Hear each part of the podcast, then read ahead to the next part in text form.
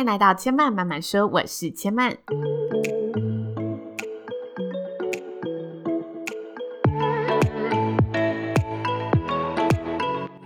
目前频道在 iTunes Store、Spotify、Google Podcast 都听得到。喜欢的朋友，欢迎帮千嫚订阅并留言评论，让更多人可以认识千嫚慢慢说喽。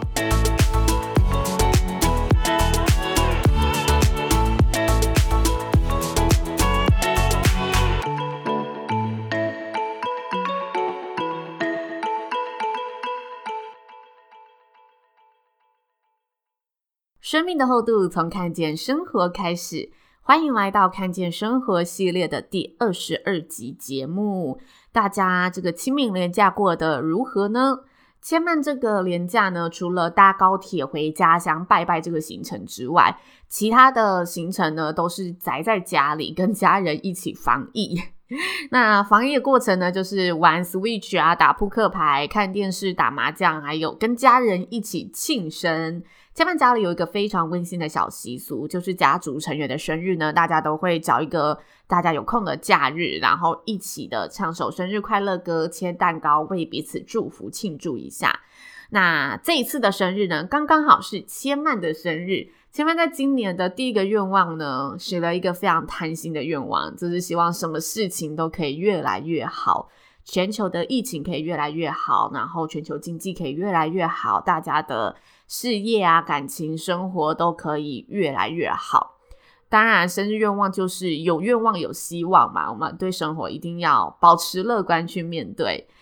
其实，千嫚从上个月开始就一直在想那个 podcast 的部分啊，要来录个生日特辑，想过各式各样天马行空的内容。但是不知道为什么在发展的过程，就是时不时会想起，其实千嫚从去年做 podcast 以来呢，就陆陆续续收到听众询问千嫚关于自己是如何知道自己喜欢主持啊，然后怎么会踏上主持这条路啊，怎么会嗯、呃、有办法因为自己喜欢就去接触到这一块领域等等的相关的，不管是追梦还是千嫚自己在面对自己喜欢事物的时候是怎么去经营的相关问题。所以千曼呢，就决定，与其去做那一些天马行空、自己庆祝自己开心的内容，不如呢，这个生日特辑就趁着生日这个对于千曼而言别具意义的月份和时刻。也同时来跟大家聊聊千曼自己一路上追逐梦想的小小过程，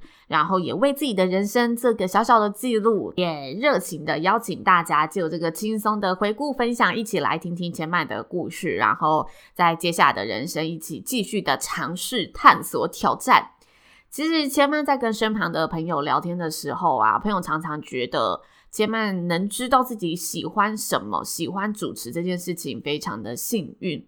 因为大家如果回顾自己一路上的求学旅程、成绩制度、教育文化，如果大家不是从小有特别的培养，或者是有。或者是有多方的尝试，接触到更多不一样的事物，有时候真的会因为你接触的事物很有限，所以就没有机会，没有这个契机去发现自己喜欢什么。那千嫚自己现在回头看呢、啊，也觉得自己幸运的过程在于，我有段非常渴望找寻答案的过程。只是我比别人更加幸运一点点的地方是，这段过程是发生在我有大把青春可以挥霍的学生时期。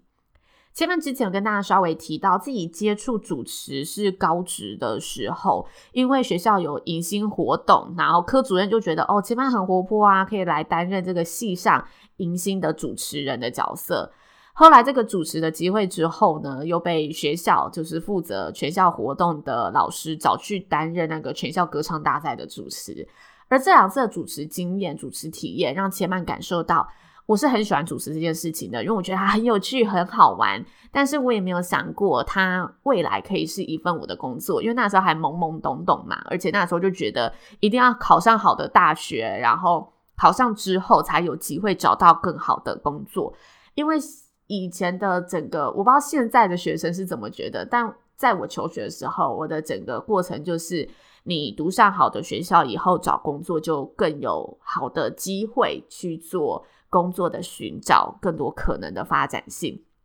所以那个时候只会觉得哦，主持是一件很有趣的事情，你根本没有想过它会有可能成为一份职业。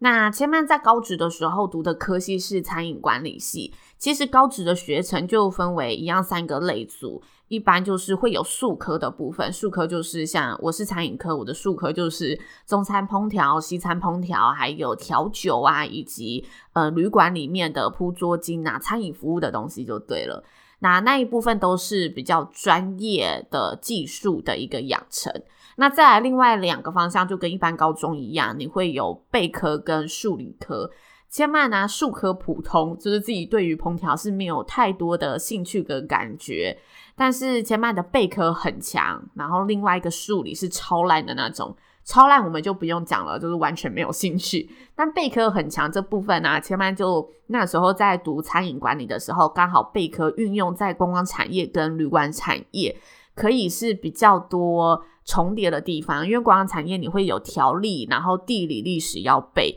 然后旅馆的部分它也会有一些管理的一个逻辑，也是贝壳墙的人比较适合的。所以我在这两方面的学习是比较成就的，我就觉得嗯，自己应该往这方面比较有可能去考到好的科系大学等等。那那个时候，因为千曼也个性真的也很活泼，在高职的时候，甚至比现在活泼。我觉得现在可能因为出社会几年过后，有种觉得还是要内敛一点点，让自己不会一下子就被看穿的感觉。但事实上还是很容易被看穿。好，总之呢，千曼那个时候呢，就决定，自然自己喜欢观光，然后也喜欢接触人群，我就要去当导游领队。所以千曼高中毕业的时候，其实就考上了导游领队证照。但是后来在大学的时候，我读的是高雄应用科技大学，现在已经跟高第一和高雄海洋科技大学合并，现在叫做高雄科技大学。对，千曼在高雄读大学的时候，就了解到旅游产业的整个内幕。因为读观光管理系嘛，学校的科系老师就会找那个业界的那个导游领队来分享等等的。千曼听一听就觉得。这个产业本身的赚钱方式，就是他从中获取奖金的方式，不太适合千曼的本职。那先跟大家简单讲一下导游跟领队的差别，来个知识补充。导游就是带领国人或带领外国来的旅客进行国内的旅游，就是包含台湾各地的景点，你可能都要比较熟悉，然后带领他们去游台湾的概念。领队呢，就是带领国人出国旅游，所以他是比较可能你要熟悉的是外语能力，然后要有外国的一个知识背景。所以两个导领队名词是不一样，但很容易搞混。但一开始你在接触这个产业呢，前辈还是学校的老师都会说，如果你对这个东西是要学习的话，你当然理所当然是从国内的旅游学起，会是比较简单上手的嘛。因为你自己的家乡，你任何语言都会通，所以你任何需要求助的都会是比较比较方便的。不像你一个领队，你要带国人出国，遇到任何事情，你在国外第一时间都是要有自己处理的能力。那国内导游啊，它有一个很大的奖金来源，就是你带团出去之后，你会跟商家进行商谈，就是嗯、你带旅游客来这里旅游买东西，买这些名产，他可能会有抽成的趴数。千曼就觉得这一层很黑暗，其实他没有那么黑暗，但千曼就觉得。这个行为模式我不喜欢，因为我是走比较真诚路线。我如果会推荐你，就代表我真的觉得很好，不然我没有办法推荐出口。就是我很不喜欢被话术，我也很不喜欢话术别人的概念。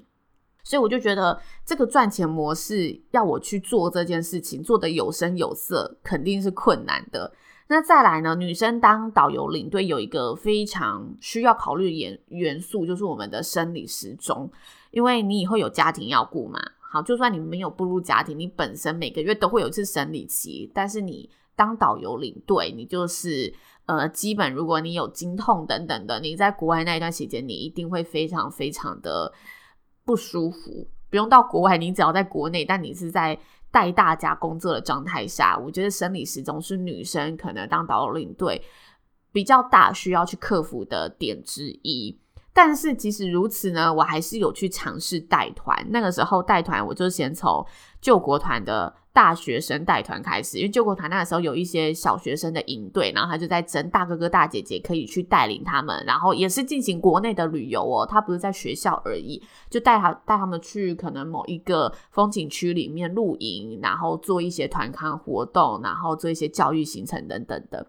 那你在准备这个带团的过程中，就你出团之前，你要先嗯复习整个景点要怎么介绍，因为你在游览车上面也会介绍一些经过的地方嘛。然后到每一个景点要告诉大家说，哎，我们现在要去哪里玩了，这里有什么特色啊，有一些背景的介绍。那再就是团康游戏的带领设计，因为整个营队可能三天两夜，然后这三天两夜的所有活动都是你设计出来的，然后要去主持带领等等的。其实带小朋友的营队是有技巧的，就是你。一开始绝对不可以对小朋友太友善，他们会知道这个带团的团长很好相处，简单来说就是很好欺负，所以他们就会不断的去踩你的底线。如果你一开始对他们很好，他们就知道你很好，他们就开始玩翻了。但如果你一开始是非常严谨的，他们会知道，嗯，这个人不能惹，之后你讲的话，他们就会非常遵守，所以你这三天两夜可能就会过得很平安。但那时候的我呢，就是一点经验都没有。我第一天的晚上，因为那时候生火啊，就是需要用火种生火，那我们要烤肉，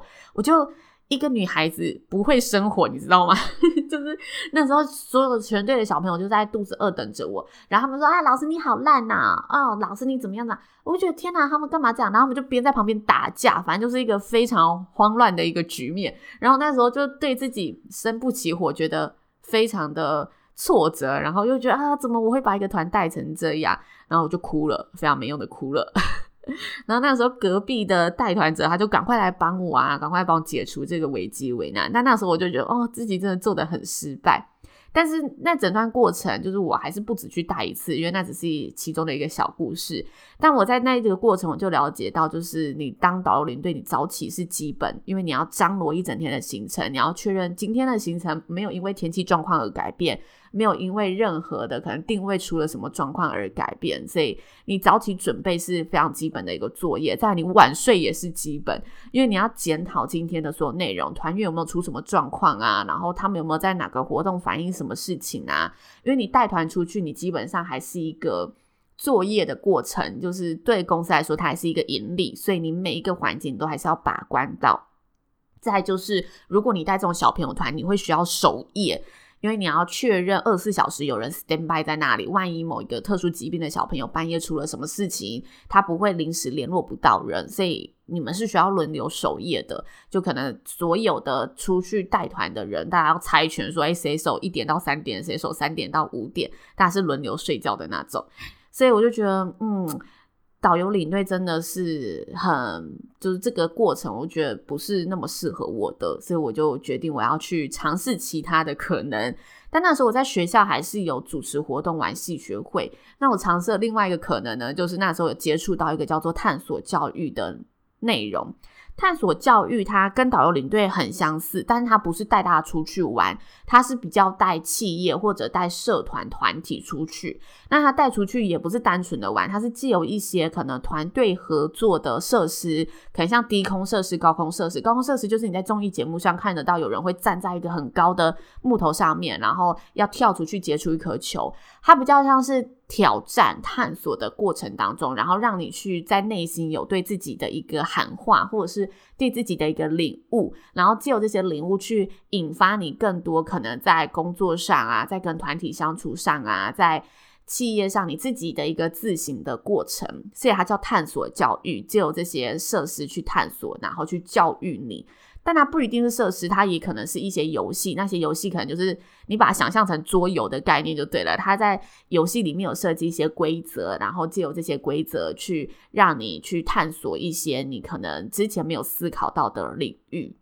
那我那时候参加的探索教育，它是一个师资班，大概要缴三万多块。那一年我是大二的年纪。然后你缴三万多块出去之后是可以全数退回的，只要你实习满六次还是八次，我忘记了。就是你要实习满一定的次数，然后就可以把那笔学费拿回来。所以那时候我就跟我妈说啊，我一定会实习完的，就拜托你借我这笔钱，让我去学这个东西。当然家人就很支持，我就去学了。在那个过程当中，你学习得到是问答的挖掘，因为你要去。丢出问题，让他知道，哎，对，他这部分没有想到，所以你对整个人的观察要是敏锐的，然后你要有一些引导的技巧。当他丢出一点点之后，你要怎么带到你比较擅长的地方？因为每个人可能在挑战这个设施的时候，他想到的东西不一样。但你可能比较擅长的是哪一套模式？你有设定好的一套模式，还是设定这个设施主要它会让大家比较思考的是哪三个层面？可能是人际的层面，然后你就要想，嗯，你要怎么把它带回人际这个层面，因为每个设施它还是有设定的一个方向，让大家去做思考。总而言之呢，我这一段课程教育我又学习完了，然后我要去带团嘛。带团的过程我有两次印象蛮深刻的，一次我是去佛光山大学里面，也是一样带学生营队，但我那时候带的学生等于是跟我同年级的学生，他们也是。大概大一、大二的学生，那个时候我也是大二而已，但他们就要叫我老师好。那我就是要带领他们去做活动的学习嘛。然后，那整段课程里面，竟然还有一个是打坐的课程，那是千曼第一次接触到打坐。在大二的那一年呢，我是觉得打坐非常的新奇，但因为那个时候真的是非常的累，我就那个时候一坐下，我就是闭目养神的模式。那另外一个我觉得非常特别的实习过程，是到成功林里面。成功岭就是台中的军营，我在里面呢接待就是新兵，然后带那一些新兵去做训练。那我带领的对象是替代役，他们在正式分发之前，会在就是军营里面会有一些就是探索教育的课程，然后那课程可能是攀岩，也可能是做一些低空的设施，可能走独木桥，但是大家要在规则下团结的、同心协力的去达成任务。那我就是在那段过程里面担任他们的教练。那为什么我会说这个实习过程让我觉得非常的印象深刻呢？因为整个过程我想起来，现在就觉得非常的荒谬。第一个是我那时候年纪这么轻，然后就到了一个营队里面，然后我还天不怕地不怕的，我一个女孩子呢跟着两个同团的男生一起睡在一间房间里面。那两个男生还是中年的。大概三十岁也不能算中年，但那个时候的我就觉得哦，大十几岁以上的就是大哥一起睡在同一间房，我正是见证到男生的那个鼾声交响曲。所以从此以后呢，我出国旅游，我就更会想起，对，我不太不太能接受住青年旅馆，就是我真的觉得超吵的，我那整夜根本都没有睡着。好，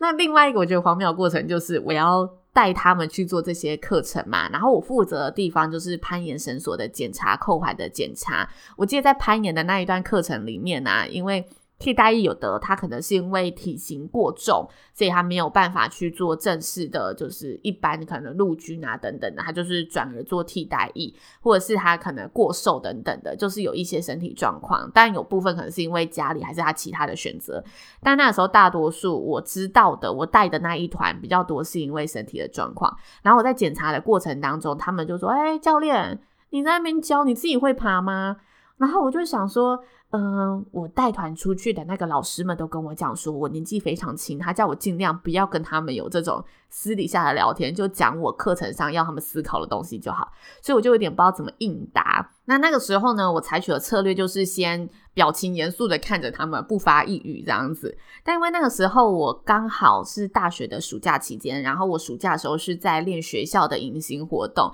就晒得非常的黑，跟木炭一样黑。然后我是跟学校的迎新的活动请假，说我要去三天的企业实习，因为我要完成这最后一次实习，我才可以把那一笔三万块拿回来。所以无论如何，我都要请假过去台中的成功林里面实习。好，然后那时候我就选择不发一语，面无表情的看着那个人的问话嘛。正当我还在想要回答什么的时候，他旁边另外一个替代役同梯的替代就跟他说：“你不要惹教练啊，看起来这么黑，一定就很厉害。我们自己爬不上去就算了啦，你不要这样子啊。”他就阻止他，然后把他带走。我就瞬间觉得莫名其妙，好像嗯帮我解除危机了，但我怎么总被羞辱的感觉？总之，他就是也是一段蛮有趣的一个过程跟回忆。那出去带团，基本上你就是一定是要非常早起，然后晚上的作业跟大家开会的过程又会到比较晚，所以我觉得这段过程也让我了解到，对，就是我对蛮确定我对带团这件事，无论它是什么模式，我应该都不是喜欢的。那之后我就专心的在学校玩活动了，大概这样玩了大二整个一年这样子。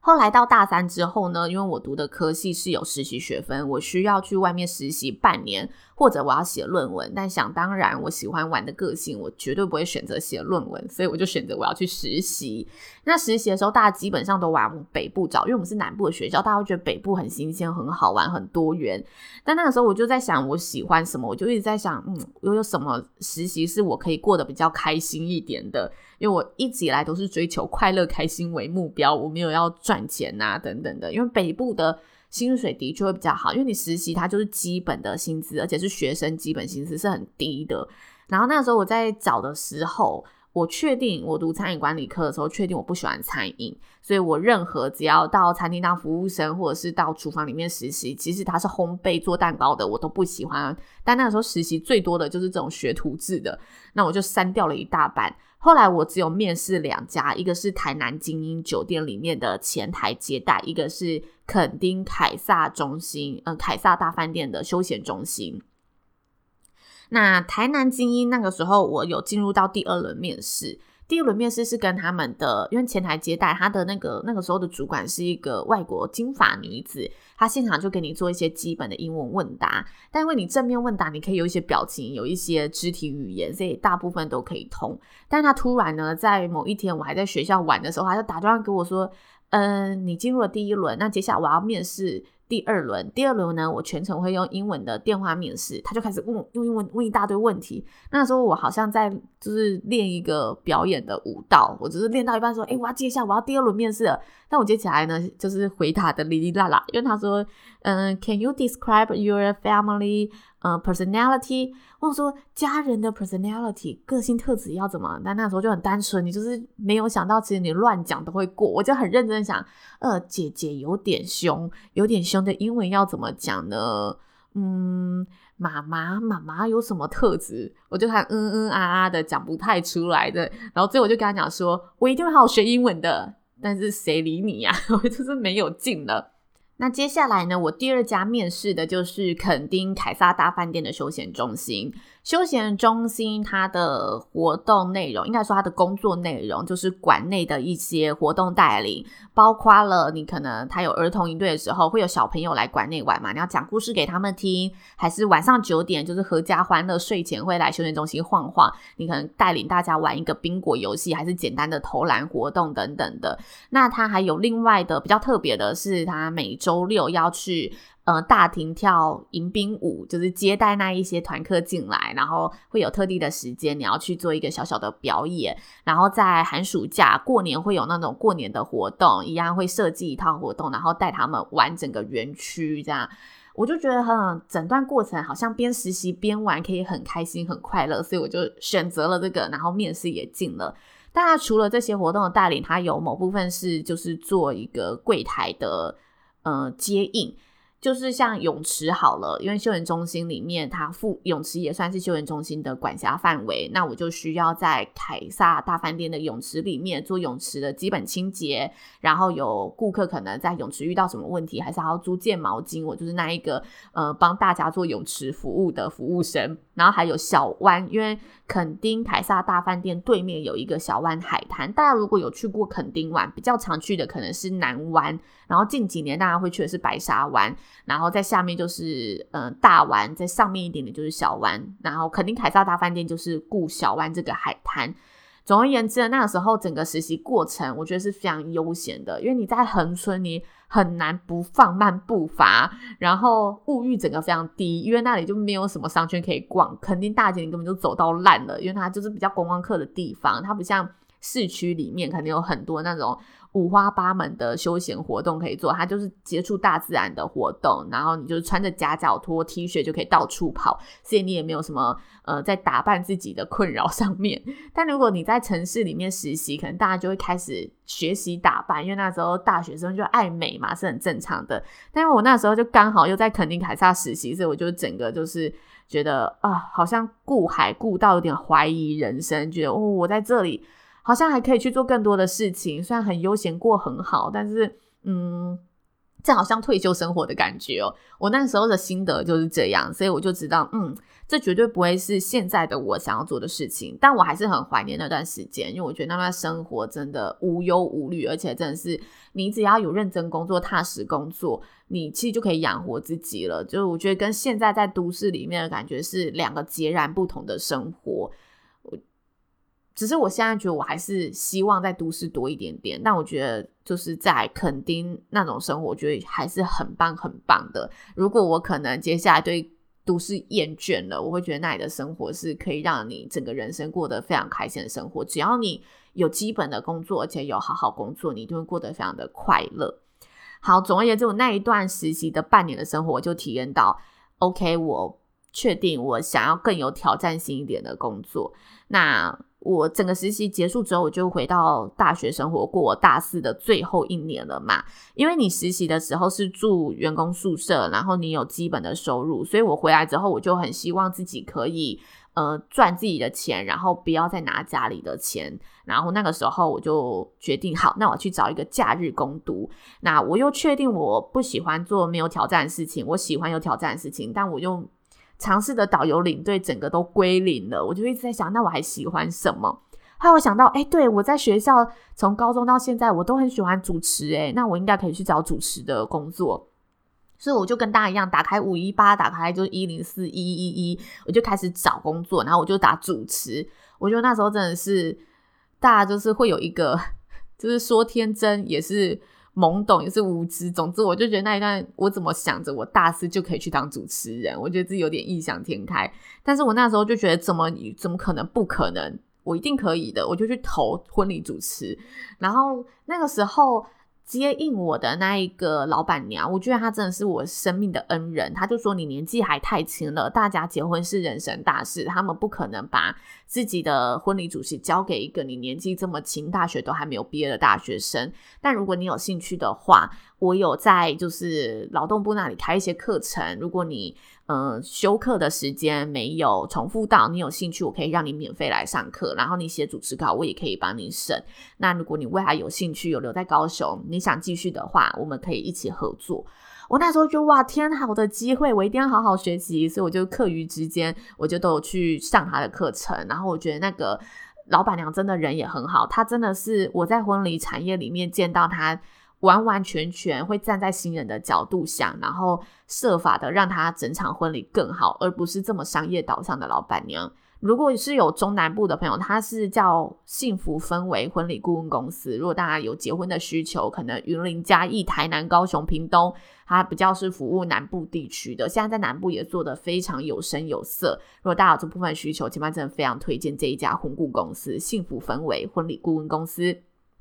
好的，顺带的打广告就到这里。总之，我在那里认识了这个老板娘，老板娘就推荐我说，嗯，我可以去学习这些课程。那我就对婚礼主持有一些基本的认识。但是假日实习，你是？根本就是也没有太多的收入，因为我那时候做婚礼产业的实习，就是到现场，然后做小帮手、小助理的概念，帮新娘做拉裙摆的服务啊，然后还有什么需求去跑腿啊，还是说主持人旁边有什么需要的东西，我要在现场去帮他张罗就对了，就是比较助理型，但我可以借由这个助理去熟悉整个婚礼现场是怎么操作的。所以我后来呢，顺利的找到婚礼的工作，我觉得也是因为有这段经历的过程。但它只是假日有场你才去的一个就是工作，所以你的收入也不可能养活你整个学期。那那时候我就决定要再找一份工作，但我又很想要玩，所以呢，我就决定不要浪费自己一丝一毫的时间，白天就是认真的上课，然后去婚顾公司里面学习，然后晚上的时候呢，就是诶大家想要出去吃晚餐，跟同学混在一起就混在一起，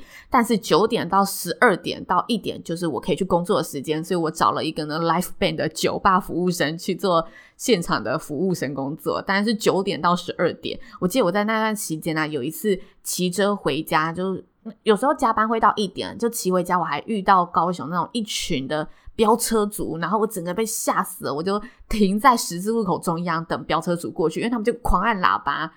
总之，我觉得那那一段期间也是大学生涯中就是非常有趣的一个回忆。然后就这样做着做着，两份工作做一做，我就整个大四生涯就过了。那在大四要毕业之际呢，我从其实从五月我就开始。找工作，应该说四月我就开始准备履历，然后投履历，然后五历五月就开始做面试。五月面试大概面试第二家，我都是找婚礼相关，因为我想要去做婚礼主持。那时候就觉得，哦，主持我不知道有什么其他的方式可以再进入其他的主持领域，但我确定婚礼主持我已经接触到了，所以我一定要先站在主持台主持过，确定我可以以主持为生，我就先往婚礼主持的产业去攻进。然后我在五月也顺利面试到台中朝元饭店的婚礼企划主持。然后面试到之后，我七月就正式上班。就我记得是六月二十几号毕业，毕业之后就赶快收拾包袱寄回台中。然后毕业一个多礼拜之后，七月一号我就正式准时报到。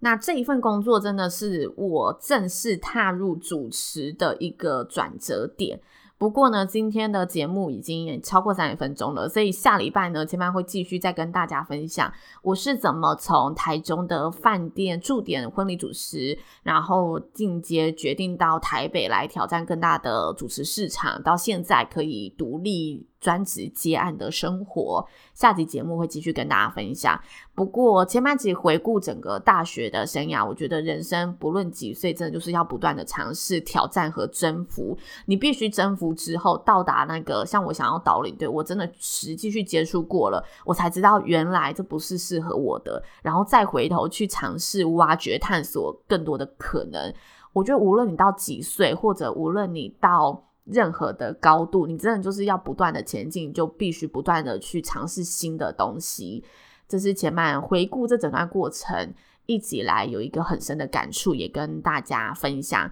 在这个生日前夕呢，跟大家来个第一波 里程碑的分享，也谢谢您的收听。如果大家听完有任何的心得感触，千曼也非常希望、非常欢迎、非常。期待收到大家的留言。那目前留言的管道，大家可以到 IG 的知性生活家留千曼私讯千曼告诉我，或者到 iTunes Store 上的 Podcast 里面搜寻千曼的节目，千曼慢慢说，在系统里面做留言，千曼都看得到。那千曼慢慢说的节目在 iTunes Store、Spotify、Google Podcast 都听得到哦。喜欢的朋友也欢迎呢，可以帮千曼呢分享给身旁的好朋友，让更多人可以认识千曼喽。千曼慢慢说，今天就说到这里喽，下。次不要忘记，下周日呢再来听千曼的